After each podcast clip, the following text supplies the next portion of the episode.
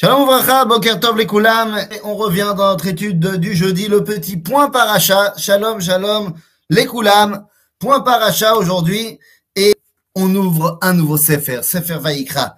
Et là, eh bien, de quoi j'aimerais vous parler aujourd'hui sur le Sefer Vaikra? Le Sefer Vaikra, évidemment, c'est le livre des Korbanot. Le livre des sacrifices. Et là, il faut absolument se poser une petite question. À quoi ça sert? À quoi ça sert les sacrifices? D'abord, avant d'y répondre, eh bien, il faut comprendre que le sacrifice n'est pas euh, une nouveauté dans le judaïsme. C'est une expression de la relation au divin qui est présente partout dans le monde, dans toutes les cultures et à toutes les époques. C'est-à-dire jusqu'à l'arrêt de la prophétie, il y a de cela 2500 ans où les sacrifices vont peu à peu disparaître, d'abord dans le peuple juif et ensuite dans le reste du monde.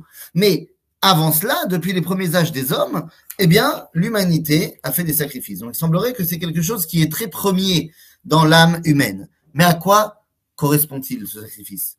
À quoi sert-il? Pourquoi on fait un sacrifice? On a l'habitude de dire que la tfila, dans le peuple juif, a remplacé les sacrifices. C'est vrai, mais c'est complètement faux.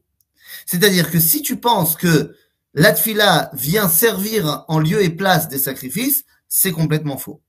C'est complètement faux, car d'abord dans la Torah, dans le Tanakh, on voit bien qu'à l'époque où il y avait des sacrifices, eh bien il y avait aussi des tfilotes. Donc ça veut dire que l'un n'est pas le remplaçant de l'autre. On voit que Hana prie à une époque où on vient de faire le sacrifice la veille. Donc c'est pas du tout le cas.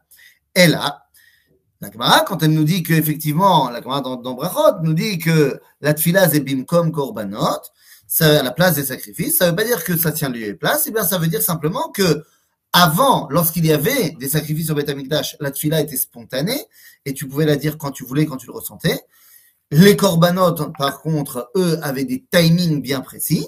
Eh bien, après la destruction du, euh, euh, après la destruction du Beth et qu'on a arrêté les corbanotes, on a donné à la tfila un style corbanique puisqu'on a donné à la tfila un timing particulier.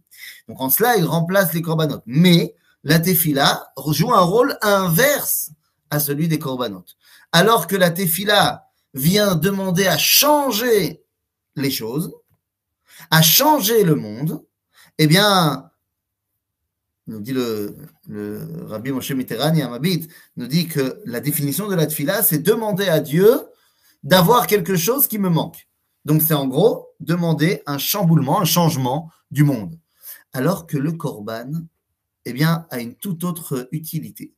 Le korban est là pour continuer à garder le lien entre le créateur et la créature. Dieu m'a donné, il est tout à fait normal que je lui rende un petit peu. Et donc, Dieu m'a donné la vie, je lui rends la vie. C'est un sentiment de garder la plénitude de l'existence. Alors vous allez me dire, mais attends, mais en, mourant? Eh bien, c'est la grande question. Dans les différentes cultures humaines, le sacrifice le plus attendu, le plus extraordinaire, c'était le sacrifice humain. Et j'allais même dire le sacrifice du premier-né. Parce que les hommes ressentaient qu'ils avaient reçu quelque chose d'extraordinaire. La moindre des choses, c'était de rendre le plus important à leurs yeux au divin. Vient la Torah et nous dit dans le début de la paracha, Adam qui akriv mikem korban Hashem. Ce qui veut dire littéralement un homme lorsqu'il décidera de sacrifier d'entre vous un sacrifice pour Dieu.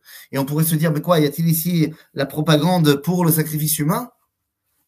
Réponse de la fin du verset, Mina bakar minatson takrivu et korbanchem. Ouf, non, ça ne doit pas venir de vous, ça doit venir de l'animal. Mais pourquoi? Eh bien parce que l'homme est formé de deux choses, d'après le judaïsme. Il est parti, formé d'une partie animale, son corps, sa nefesh abéhémite, si vous voulez, et il est formé également d'une partie divine, sa neshama, qui est le propre de l'homme. En d'autres termes, lorsque l'homme va amener un sacrifice, il doit y mettre sa volonté. La volonté est l'expression de la neshama.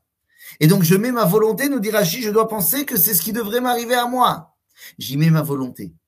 Après, le côté animal, eh bien, on va le remplacer par un animal. Parce que je vaux mieux qu'un animal. Et c'est exactement ce qui s'est passé dans la Akedat Yitzhak. Lorsque Yitzhak monte sur le misbéar, sur l'autel et accepte de se faire sacrifier, sa volonté est mise là-bas. Pour le côté animal, on prendra un bélier à sa place. Parce que oui, n'en déplaise aux antispécistes, bien qu'il faut un respect pour le monde entier, l'homme a une place bien supérieure dans sa relation au divin et dans sa capacité à le dévoiler que l'animal. À bientôt les amis, Shabbat Shalom.